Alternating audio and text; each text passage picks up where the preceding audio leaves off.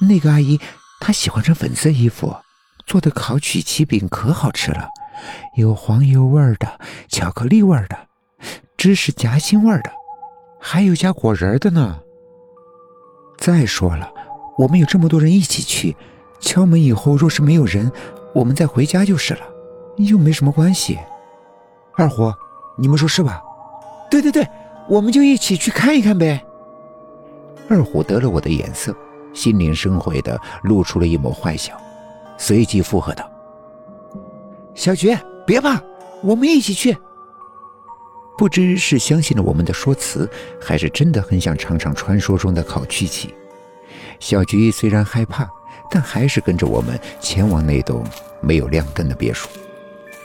走到别墅门口，我敲了敲门，进门虚掩着，便顺手从地上拿起了一根细铁丝，装模作样的进去招呼道：“哎，奇怪，怎么没关门呢？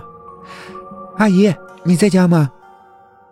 待小菊也抱着篮子，哆哆嗦嗦的跟着我们进屋后，我们几个男孩便顺势将她一把推倒在地，绕过她夺门而出。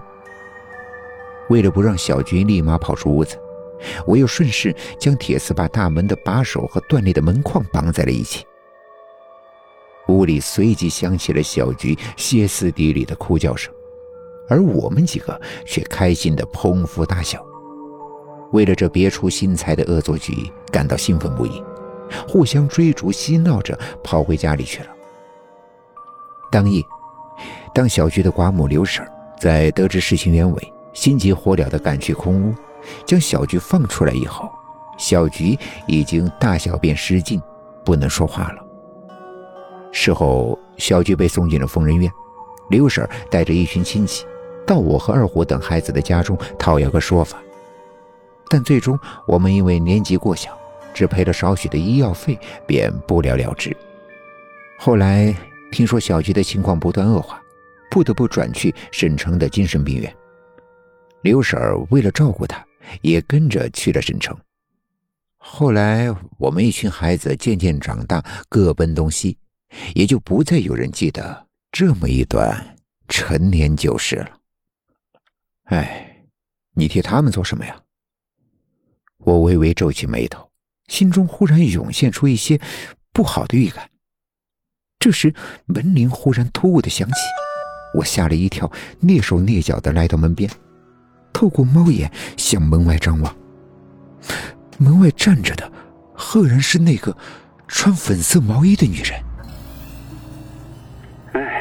哎，也没什么特别的事儿，就是让你小心着点儿前些日子呀，刘婶跟我们打听过你。不过，我们可没说你要回来的事儿啊。手机里继续传来二虎的声音：“小菊现在也大变样了，估计你见到她呀也认不出来了。不过你还记不记得，她小时候右耳有一块红色的胎记？总之，你晚上若是要过来，记得绕点路，别从刘婶他们家附近经过，我怕他们呀找你麻烦。”我手中拿着手机。眼睛却无法离开门外那个样貌诡异的女人，似乎是察觉到了屋里的动静。她扬了扬手中的纸盒子，朝着猫眼抬起头来，一手捋了捋耳旁的乱发，用嘴型缓慢而清晰的说道：“你喜欢吃烤曲奇吗？”在他撩起的头发下面，右侧耳垂之上，赫然是一枚鲜红色的胎记。